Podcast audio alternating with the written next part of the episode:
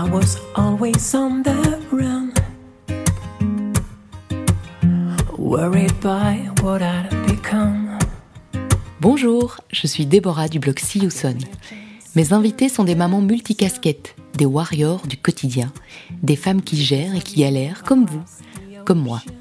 Elles nous parlent de ce marathon aussi passionnant qu'épuisant qu'est la maternité. J'espère que leurs témoignages, leurs combats, leurs expériences vous inspireront et vous permettront d'être enfin la mère que vous avez toujours voulu être. I sing you my song. Ma première invitée m'intrigue autant qu'elle m'épate. Sur Instagram, où elle est suivie par près de 280 000 personnes, Jill, 32 ans, annonce être maman de trois enfants, chasseuse de fantômes et saltimbanque à ses heures perdues. Jill a mille vies en une. Elle est influenceuse, présentatrice télé et elle cartonne sur YouTube avec des vidéos s'intéressant au paranormal. Sa vie professionnelle chargée ne l'empêche pas d'éduquer sa fille et ses deux garçons avec une énergie que je lui envie. Avec la franchise qui la caractérise, Jill m'a raconté son expérience de mère. Elle m'a parlé de sa première grossesse, pas tout à fait programmée, du papa qui a refusé de reconnaître son bébé, de la rencontre avec le père de ses deux garçons, de leur mariage, de leur rupture, de ses semaines en solo aujourd'hui. La vie sentimentale et familiale de Jill n'a rien d'un long fleuve tranquille, mais elle saute chaque obstacle avec brio. Jill est une slasheuse. Elle est la preuve qu'on peut être mère, femme et avoir de l'ambition professionnelle. Elle refuse de choisir et elle a bien raison.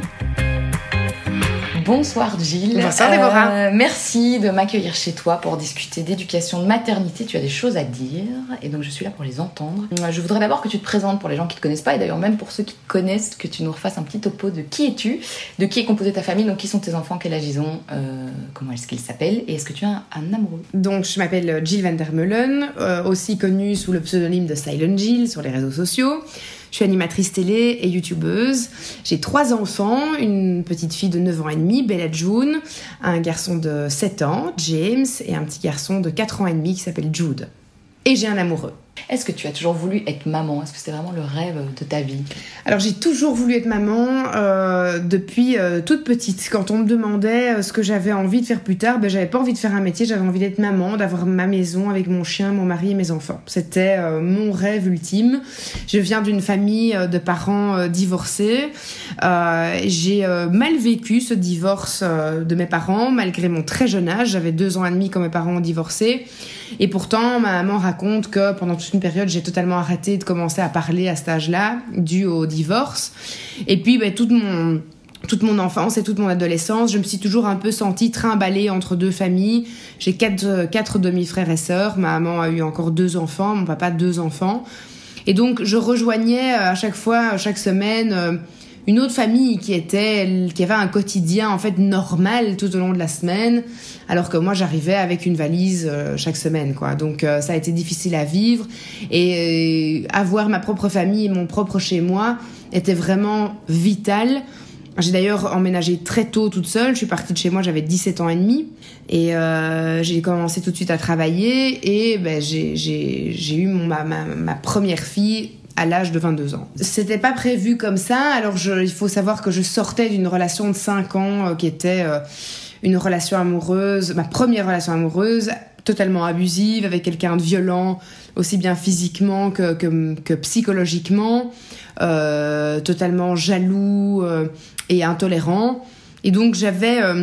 n'avais pas vraiment conscience de qu'est-ce qu'un couple normal, qu'est-ce que qu'est-ce qu'un couple sain, venant d'une famille aussi recomposée avec des parents divorcés, etc.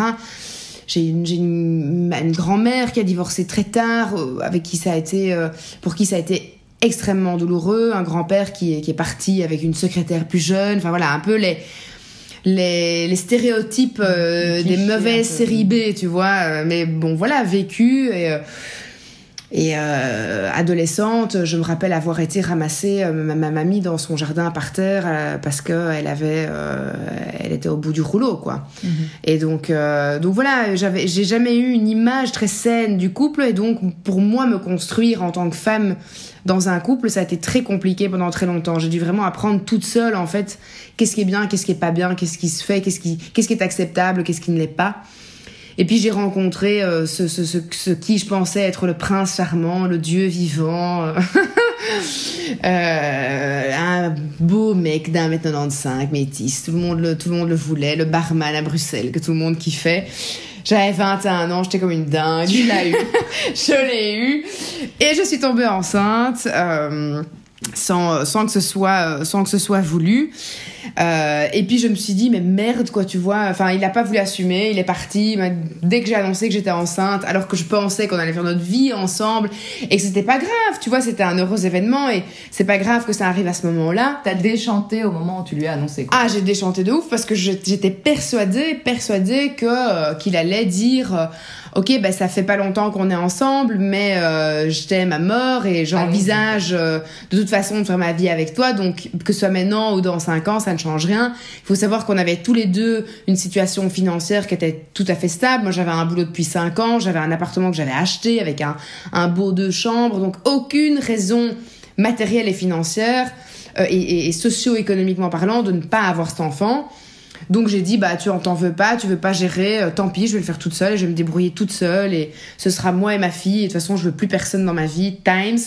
Et trois mois plus tard, trois mois plus tard, j'ai rencontré enceinte, euh, l'homme qui est devenu euh, mon mari, qui est, mais non mon ex-mari, mais le père aussi de mes deux garçons.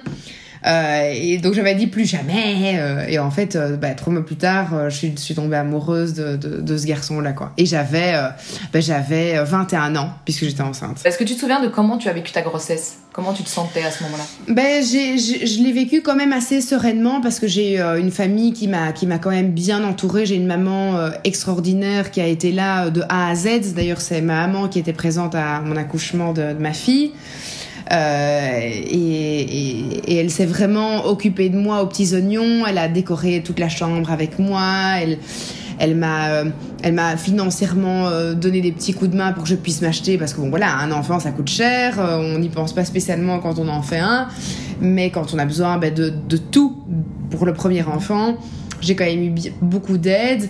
Et puis le garçon, enfin mon ex-mari qui était avec moi à l'époque, a été quand même adorable. Et donc voilà, j'ai eu des très très bons moments pendant ma grossesse. -hmm. Tu t'es quand même senti entourée, pas par la personne euh, qui aurait dû être là, voilà. mais en tout cas entourée. Quoi. Oui. Du oui, coup, oui. lui, il est sorti du décor. Il est plus jamais. Euh... Il est, euh, il est sorti du décor euh, pendant pendant quelques années. Je suis toujours restée en contact avec sa famille, en très bon terme avec avec ses sœurs et avec son son frère. Que, que, ma fille a, a, vu à plusieurs reprises depuis, depuis qu'elle est petite. Euh, elle a fait la demande à plusieurs reprises de, de savoir exactement qui était son, son géniteur, son mmh. père biologique. On n'a jamais été contraire à, de toute façon, à lui dire la vérité et à lui expliquer comment les choses s'étaient faites et d'où elles venaient.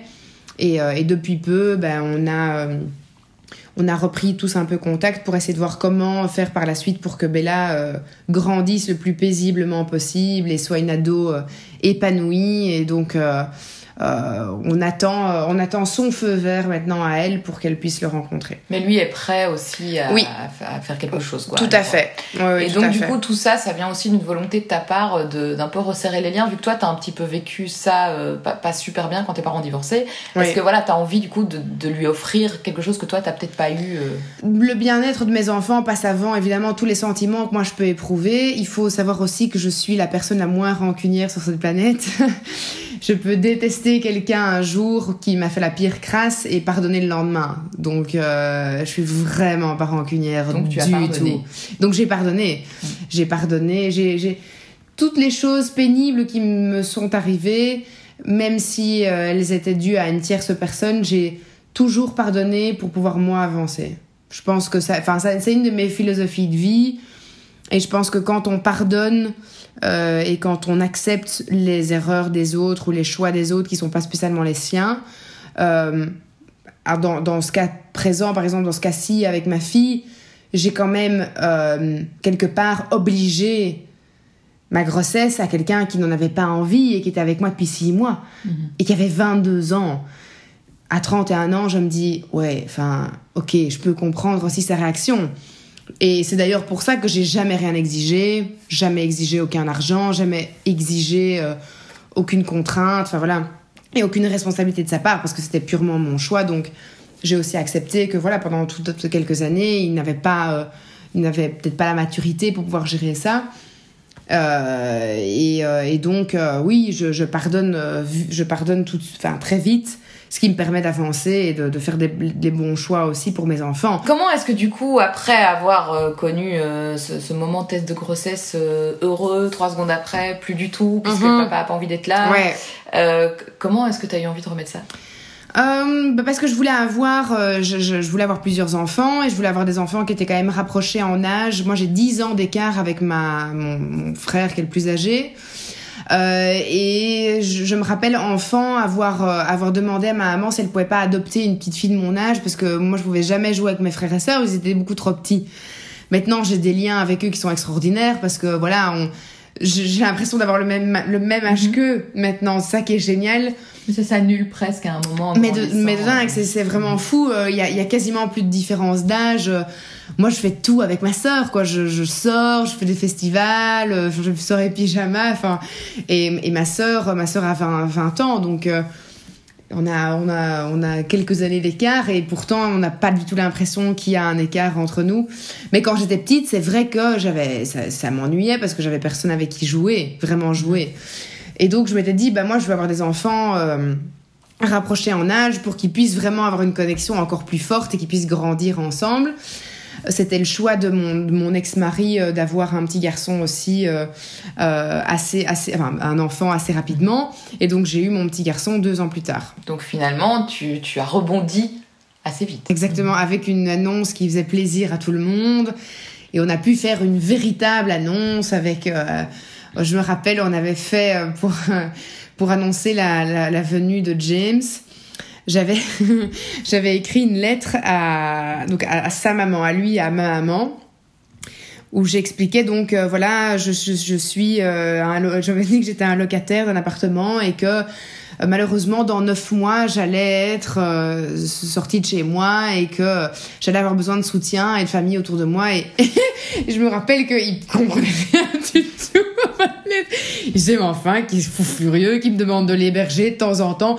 Parce que j'avais dit, la seule chose dont j'ai besoin, c'est de temps en temps de m'héberger euh, euh, quand, quand ce sera nécessaire, me donner surtout beaucoup d'amour, beaucoup de câlins et tout ça.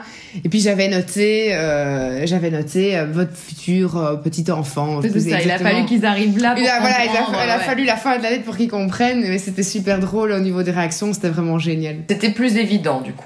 Oui, c'était euh, finalement une grossesse désirée, normale, dans un couple qui, qui s'aime, qui vit ensemble euh, et, euh, et qui, qui, qui, a son quotidien déjà bien établi, quoi. L'accouchement, du coup? Euh, Très bien. Pour ma fille, très bien aussi. Bon, pour ma fille, c'était ma maman qui était avec moi.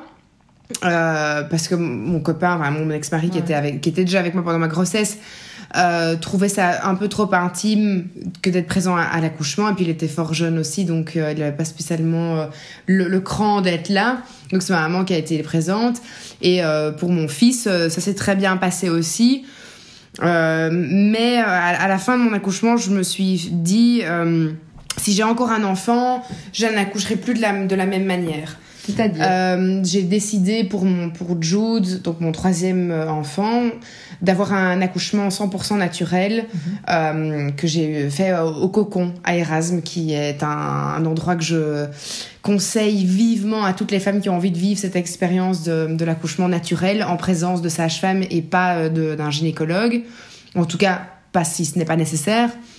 Euh, c'est finalement la, la, plus ou moins la même manière que d'accoucher chez soi ou dans une maison de naissance, sauf qu'on est dans un hôpital et, et que s'il y a le moindre problème, on a juste à descendre d'un étage. Et pour arriver à cette réflexion-là, tu penses que ça a été euh, quoi Ça a été une sorte de étape après étape, genre Bella, voilà, t'es passé un peu à côté de oui. toute cette joie, mm -hmm. cette facilité, ce côté évident. Oui. Donc du coup, l'enfant d'après, bon là, tu l'avais. Oui du coup, t'as accouché comme on, j'imagine, t'as dit de faire. Exactement. C'est-à-dire, on te parle de péridurale. C'est ça, voilà. on parle de péridurale, on te parle de, d'épisio euh, obligatoire parce que sinon c'est la catastrophe. Hein. C'est avec euh, tous les préjugés qu'on a déjà voilà. mis en tête, les a priori qu'on. Et j'ai vécu euh, vraiment euh, l'accouchement à la, à la chaîne. Euh, bonjour, merci, au revoir, quoi. Et du coup, il y a eu le troisième. Et du, du coup, il y a eu le troisième où j'ai dit, je veux plus du tout vivre ça. Je veux un accouchement on me laisse le temps d'accoucher en fait. On, ne me, bourre pas de médicaments pour que ça aille plus vite. Euh, parce que c'est ça qu'il y a eu avec James. C'était un 15 août. Euh, et pour euh, parler vraiment, ça faisait chier tout le personnel que je sois là, un 15 août, en sous-effectif. sous-effectif. une. Une. euh, euh, allez, la personne qui te, qui te fait tes injections de péridurale. Le- euh, L'anesthésiste. une anesthésiste euh, qui, à mon avis, sort de l'école euh, et qui m'a raté quatre fois, quand même, mon anesthésie à péridurale, donc quatre piqûres dans le dos, où on te dit de pas bouger, mais elle te pique dans un air et t'as ta jambe qui fait trois bons, Mhm. et donc t'as peur d'être paralysé à vie. Euh, et puis euh, un gynéco qui arrive en jogging parce que c'est le 15 août et qui te, te fait une épisio de 5 cm parce que ça va plus vite et puis il peut retourner à son barbecue après quoi. Et ça je me suis dit no fucking way que je refais un accouchement comme ça. C'est ni bon pour moi, ni pour mon corps, ni pour mon tu, enfant. te, tu te souviens, t'as déjà dit ça sur le moment, Ouais. pendant que ça se passait? Parce que parfois, on, on s'en rend compte après, mais sur le moment, on est tellement dedans, et puis la douleur aussi, parce que Mhm. même si la péridurale, tu sens Voilà. des choses, quoi. Puis c'est bouleversant, enfin, Mhm. c'est plein de choses. Donc tu, te souviens vraiment que tu t'es dit sur le moment, non, plus jamais. S'il y en a un troisième, jamais ça. Ah ouais, ouais, vraiment, sur le moment même, euh, je, je me suis sentie vraiment comme un numéro dans un hôpital. euh, et qui, allez, c'est bon, c'est fini, hop, à la, à la suivante, quoi, qu'on ramène la suivante. Il y a beaucoup de femmes qui ont libéré leur parole par rapport à ça, violence obstétricale. Est-ce Mhm. que t'as l'impression que c'est vraiment ça que t'as subi Ah, euh, tout à fait. Ah, oui, oui, vraiment, tout à fait. Euh, moi, c'est ce que je disais. euh, J'ai j'ai vraiment eu des beaux accouchements. Ce qui m'a, ce qui m'a, ce qui a été un calvaire, ça a été l'épisio à les trois semaines après, quoi. C'est c'est ça qui, qui, qui, m'a fait me dire, mais en fait, euh, j'ai j'ai même pas plus envie d'avoir un enfant à cause de l'accouchement. J'ai juste plus envie d'avoir un enfant parce que l'épisio pendant trois semaines, puis quand on vient te retirer tes fils trois semaines plus tard, c'est juste un véritable calvaire. Et ouais, tu- t'occupes pas de ton enfant en mode détendu, parce que t'as mal. Non, non. Et puis surtout, alors j'ai- reçu je ne sais combien de, de, de, de tonnes de médocs pour accoucher plus rapidement. Donc j'ai- je suis très sensible aux médicaments, donc j'ai été fatiguée, malade, nauséeuse après, pas bien, mal, pas pouvoir aller faire pipi, pas oser aller à selle parce que tu te dis je vais exploser le bazar si je vais, si je vais à selle. T'oses rien faire, t'es pas bien, t'as mal partout, c'est l'enfer. Tu profites moins de ton bébé, t'es beaucoup plus en tension, t'es plus fatigué. Du coup, il ressent, du coup, lui est Exactement. nerveux, du coup, Ouais. voilà. Et euh, l'accouchement avec Jude, mais quel bonheur, quoi. Si, si toutes les femmes peuvent se dire, allez, j'ai la force mentale et physique que pour accoucher sans péridurale et sans, euh, sans épisio, euh, c'est c'est le bonheur, quoi. J'ai euh, j'ai accouché de, de Jude dans la pénombre avec quatre femmes autour de moi qui parlaient tout bas, qui chuchotaient, qui m'ont vraiment, qui m'ont vraiment fait me sentir bien, qui m'ont accompagnée jusqu'à jus- jusqu'à la délivrance, qui m'ont, ça c'était extraordinaire, qui m'ont en donnant en me donnant Jude sur moi, avant de demander à à Loïc, donc leur papa, de, de couper le cordon. Elle m'a fait tenir le cordon dans mes mains et elle m'a dit Sentez, vous allez sentir les battements de cœur, c'est la dernière chose qui vous relie, vous et votre enfant, physiquement. Elle dit Avant qu'on coupe, je veux que vous sentiez les battements de cœur. Et ça, c'était juste, enfin, c'était magique, quoi. C'était vraiment, oh, c'était extraordinaire. Et puis, moi, j'ai accouché dans un bain, donc le temps qu'elle me lave, euh, il a fait du pot à pot avec son papa. Et puis, euh, il est venu sur moi. J'avais. Donc, j'ai accouché sans épisio. J'avais une micro-déchirure, mais même pas d'un demi-centimètre. Donc, rien, quoi. Vraiment une, une, une, une égratignure, quoi. Rien du tout. Elles m'ont laissé le petit pendant plus de, plus de 3 heures sur moi, sans qu'on y touche, sans, sans geste invasif, sans aller vérifier qu'il a des glaires, pas de glaires, machin. Elle met des lampes dans les yeux. ça, ça. Rien. Elles ont dit on a bien assez de temps que pour faire ça en Il fin va de journée. bien, vous allez bien, tout Voilà. va bien. euh, Et on est resté couchés à trois dans cette pièce dans la pénombre pendant plus de trois heures. Et puis seulement quand nous on a fait la demande, on nous a amenés dans notre chambre euh, à la maternité, quoi. Et puis là seulement ils ont vérifié tous les paramètres du bébé. Mais tout a été fait dans la douceur et dans la manière dont physiologiquement et naturellement ça devrait se passer comme ça euh, chez tout le monde, quoi. Et donc, on n'a pas parlé, ce petit troisième. Oui. Est-ce qu'on s'est dit à ce moment-là, euh, voilà, c'est le petit dernier? Est-ce qu'on on se relance pour un petit dernier Ou tu sais, enfin voilà, c'était voulu, c'était. C'était- C'était la surprise. Il est, il est né un 28 décembre, donc on l'a appelé le cadeau de Noël. le cadeau de Noël qui n'était pas prévu, mais qui a été super bien accueilli. Et tout le monde était, euh, tout le monde était ravi euh, qu'il soit là. Et donc on a dit bon bah allez c'est reparti. De toute façon, euh, que ce soit deux ou trois, c'est la même misère à la maison, c'est le même paquet de linge à nettoyer. Donc c'est pas un t-shirt en plus qui va qui va nous embêter. Donc on a dit bah allez allons-y, soyons fous. euh, c'est parti quoi. Est-ce que euh, avoir un enfant pour toi, ça fragilise le couple? Il faut avoir un, un couple qui est, euh, qui est vraiment bien solide. Quand, quand, quand j'ai des copines ou des copains qui me disent Ouais, moi ça fait six mois que je suis avec ma meuf, putain, on n'arrête pas de s'engueuler. je suis là. vous vous engueulez alors que vous n'avez aucune responsabilité. Il y a, Pas de y a contrainte. pas de contrainte, il y a rien, y a rien qui, qui devrait faire que vous vous engueuliez. Je dis ouais mais réfléchis bien bien avant de faire quoi que ce soit parce que après tu inclus une, une tierce personne dans le game et, euh, et si ça se passe mal ben, c'est tout le monde qui est en pâtit, la famille les- et l'enfant en premier.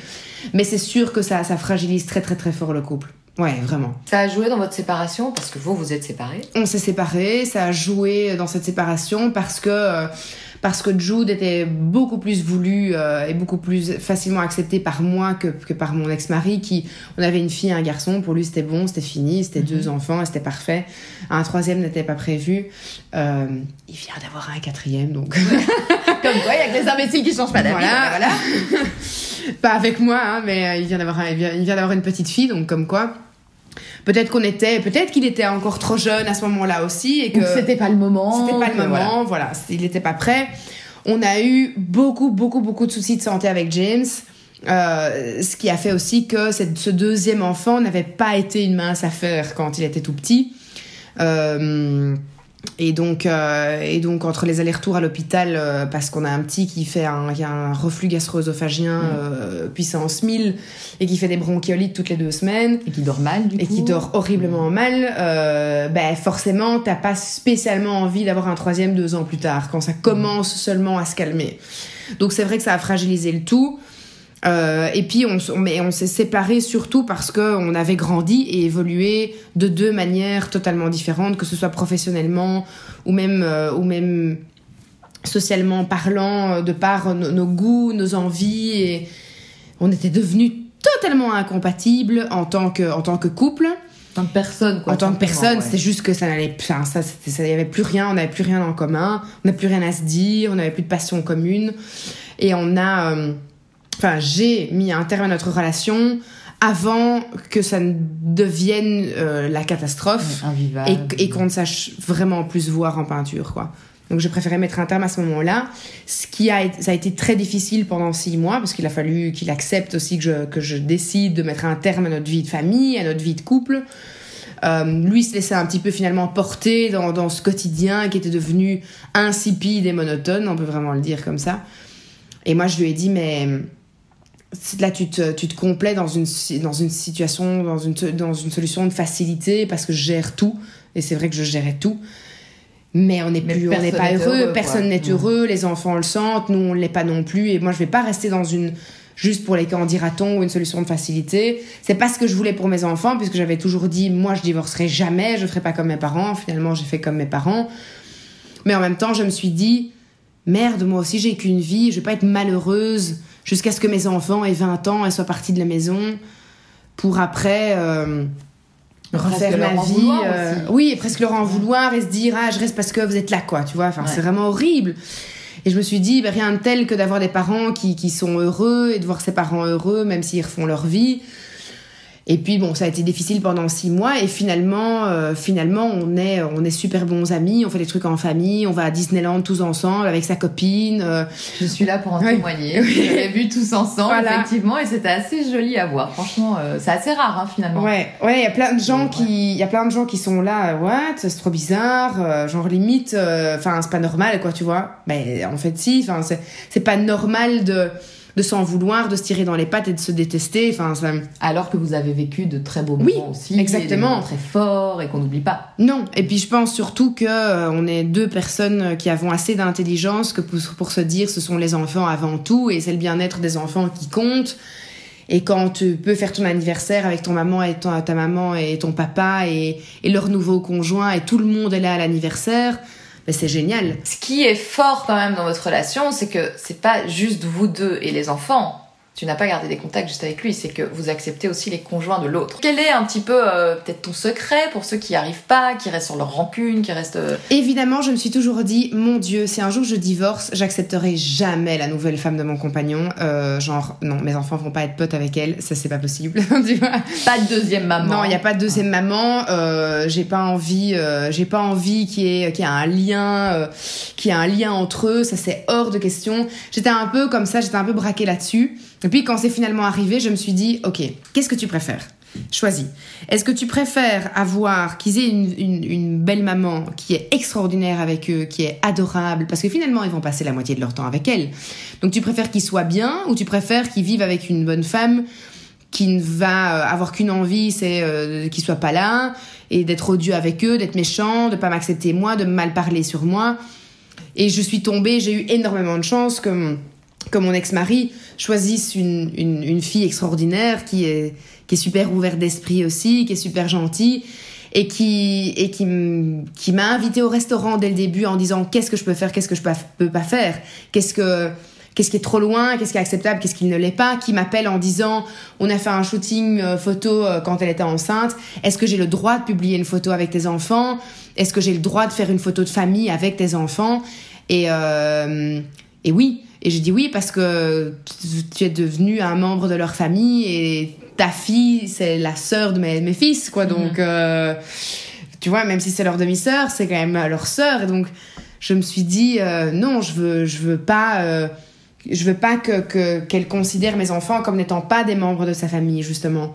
Donc j'ai j'ai mis vraiment de côté mon ego mon ego de femme et mon ego de, de, de mère lionne je l'ai mis de côté et j'ai dit euh, non j'ai envie que tout se passe bien et et j'avais déjà vu des émissions de famille recomposée où les parents partaient genre au ski tous ensemble et je trouvais ça trop génial. Et donc j'avais dit ok moi je veux être je veux être ce genre de parents divorcés là, je veux être les, les, les deux familles qui font des anniversaires ensemble et qui font des repas et qui partent euh, à Disney tous ensemble et les enfants trouvent ça juste génial.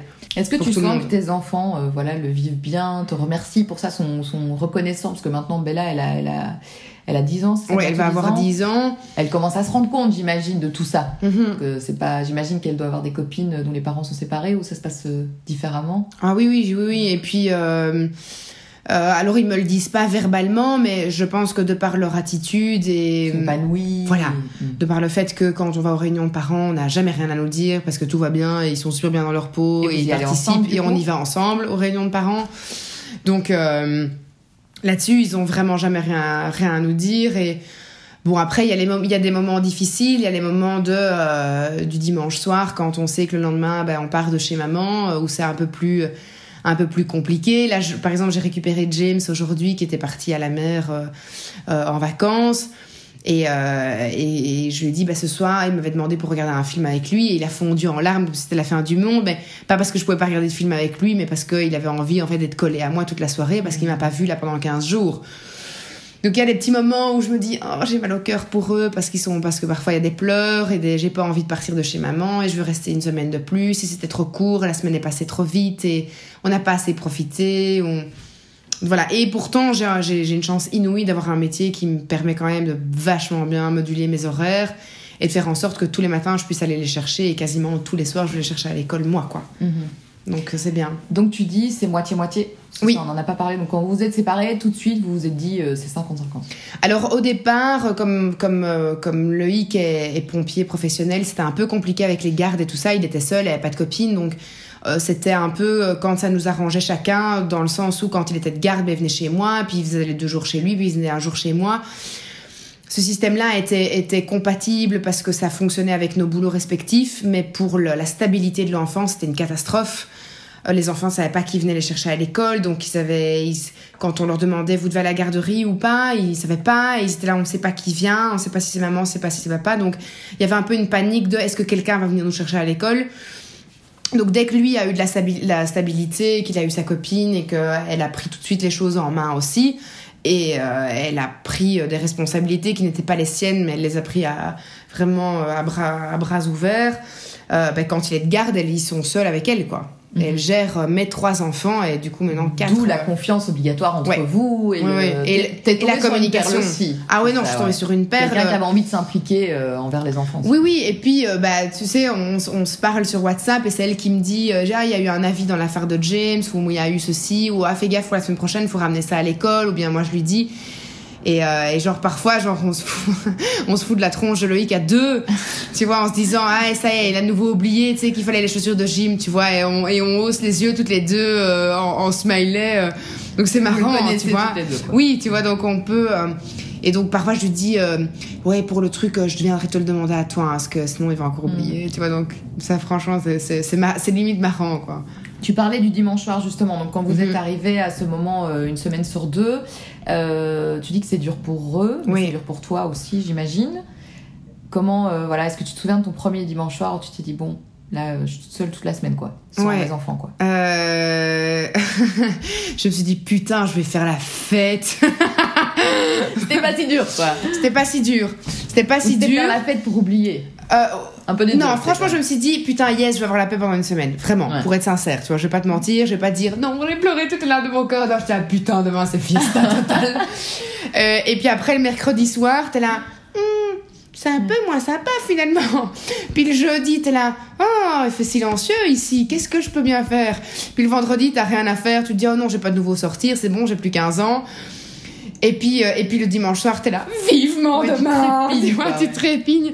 Donc ouais, t'as la fin de semaine où euh, t'as eu un peu dur toute la semaine et le dimanche finalement tu te dis Relâche.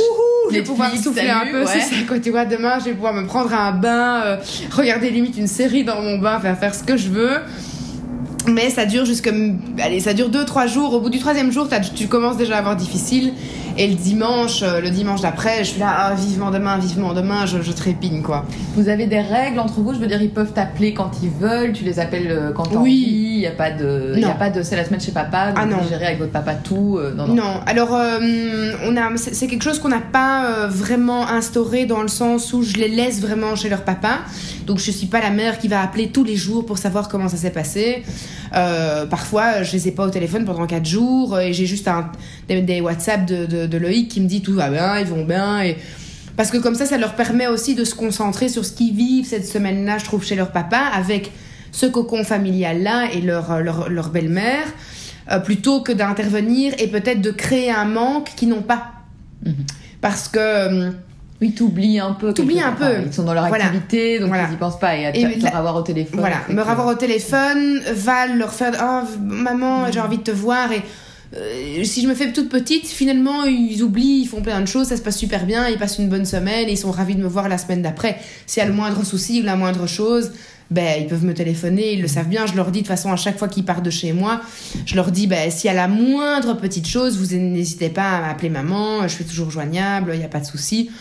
Et après pour les règles de vie, on a euh, ben, fait une réunion euh, en début de de séparation avec les règles à suivre chez les deux pour que les règles soient les mêmes. Et pour qu'il n'y ait pas de favoritisme pour l'une ou l'autre chose chez maman et que chez papa soit plus strict ou chez maman c'est plus strict donc on a les mêmes règles euh, qui sont et comme ça au moins il n'y a pas de ouais mais chez maman je peux ça ou chez moi chez papa euh, c'est la même chose à les tout deux finalement. Dans, dans Ouais. cette séparation, t'as pensé à tout. ouais, ouais. Les- dans le moindre détail, quoi. C'est peut-être pour ça que ça fonctionne aussi. C'est pour ça que ça fonctionne aussi. Et puis je me suis basée surtout sur ce que moi j'ai vécu petite, euh, c'est-à-dire un père laxiste euh, qui me laissait faire tout, n'importe quoi, et une mère ultra méga stricte. Donc il n'y avait pas vraiment d'équilibre entre les deux, ni de communication.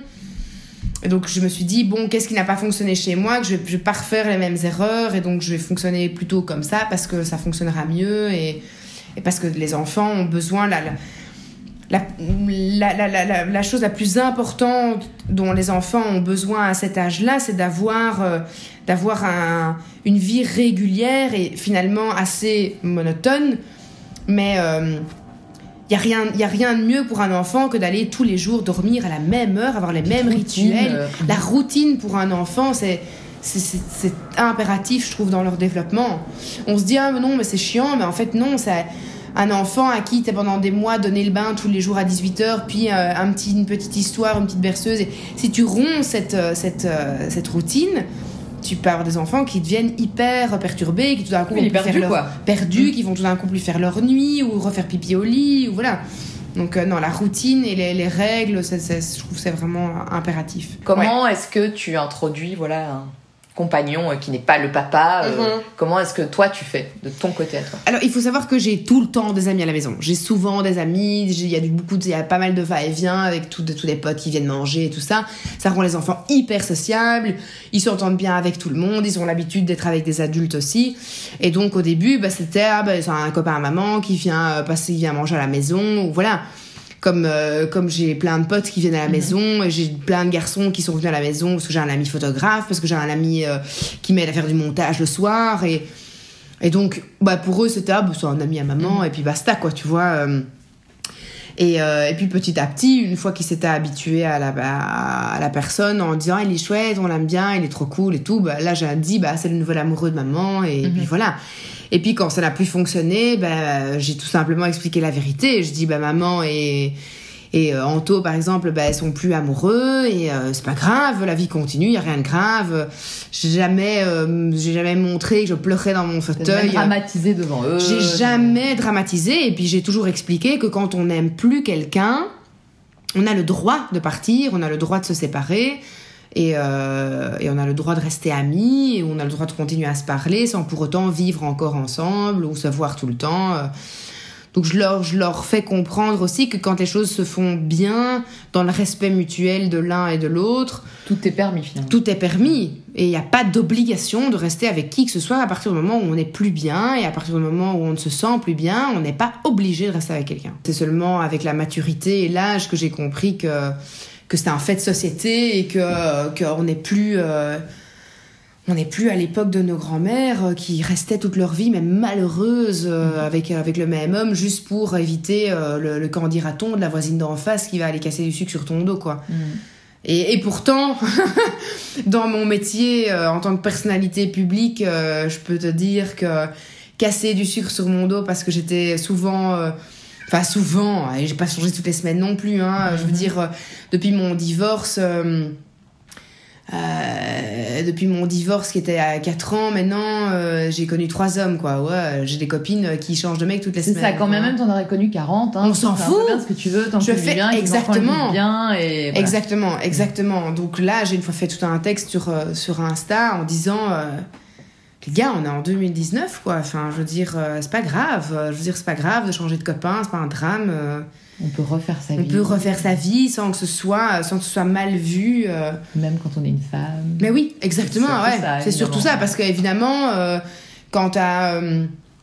Dans ma séparation, par exemple, avec, euh, avec Anto, c'est moi qui m'en suis pris plein la gueule sur les réseaux sociaux. Euh, lui, euh, il faisait des Insta Stories où il disait Bonne meuf me contacter par MP, il n'y avait pas de problème. Hein. Là, c'était tout à fait acceptable, quoi, tu vois. Hein. Il est plus en couple, ben, il s'amuse. Quelle mère es-tu? Quelle mère as-tu? L'impression d'être? Ben, comme je disais, une mère lionne, c'est-à-dire que j'ai un instinct hyper protecteur avec mes enfants. Euh, tu, euh, quand il y a un gosse qui, est, odieux avec un de mes enfants à l'école ou un truc comme ça, je suis le genre de mère qui va aller dans la cour de récré, qui va aller empoigner le gamin pour lui dire Mon Dieu, fais bien attention à ce que tu fais. je, suis- ce genre-là, quoi. Tu touches pas à mes enfants à partir du moment où ils sont pas en tort. Euh, quand il y a des disputes, des trucs comme ça qui sont en tort, je dis bah, vous débrouillez, c'est votre problème. Donc je ne suis pas dans l'extrême non plus, je suis quand même juste dans ce que je fais, mais euh, mais faut pas toucher à mes enfants quoi. Mhm. Et, euh, et c'est franc et et je fais en sorte que qu'ils soient bien éduqués. Donc je suis quand même une maman sévère, même si euh, je donne pas cet air-là sur les réseaux parce que je montre évidemment que les moments rigolos, les trucs comme ça, je suis quand même assez stricte. Mhm. Et, euh, et là, Simon m'a dit, Putain, chez toi, c'est militaire, hein, ils ont pas intérêt à dire non. Ou... C'est vrai que je n'ai jamais toléré, euh, je n'ai jamais toléré la mo- le moindre début de crise euh, ou de, de caprice. Mais ce qui fait que je n'ai des enfants qui n'ont jamais fait de caprice nulle part, dans un magasin, ou dans un truc, quand je dis non, ils savent très bien que c'est non. Ils peuvent essayer ce qu'ils veulent. Enfin, non, ils peuvent pas essayer de toute façon. Dès qu'ils commencent. Ils essayent pas. Non, ils essayent pas parce que dès qu'ils tentent peut-être d'essayer un truc, ça n'ira pas. Donc Ils euh, le regrettent ils le instantanément. regrettent instantanément, exactement. Donc ils, ils le font pas et, finalement, ben, quand c'est non, c'est non et ils comprennent et ils sont hyper euh, hyper cool quoi. Donc du coup, tu me disais, ta maman est très stricte. Donc il y a quand même une petite inspiration euh, maternelle de ce côté-là. Oui, ah oui, oui, oui, tout à fait. Tout à fait, parce que euh, je pense que ce qui, c'est, ce qui te rend un adulte responsable et, et qui te permet aussi de, ben, de- d'accepter que dans la vie, tu peux pas avoir tout ce que tu veux quand tu veux, quoi. Et c'est comme ça, euh, dès que tu grandis, et tu as des contraintes dès le moment où tu rentres en première primaire. Donc, euh, il faut les habituer tout de suite à ce que ben, tout ne se passe pas comme toi, t'en as envie, quoi. Quand tu vas être euh, assis sur ta chaise pendant 8 heures à l'école, ben, tu vas devoir être assis sur ta chaise pendant 8 heures à l'école. Et faire avec. Et faire avec. Qu'est-ce que tu aurais aimé savoir qu'on ne t'a pas dit quand tu es devenue mère? J'aurais aimé qu'on me, qu'on me parle dès le début des autres alternatives de l'accouchement. Ouais. Ça, c'est quelque chose que j'aurais aimé, euh, j'aurais aimé savoir plus tôt. Parce que j'aurais adoré avoir un accouchement aussi beau que j'ai eu pour le troisième, pour mes deux premiers enfants.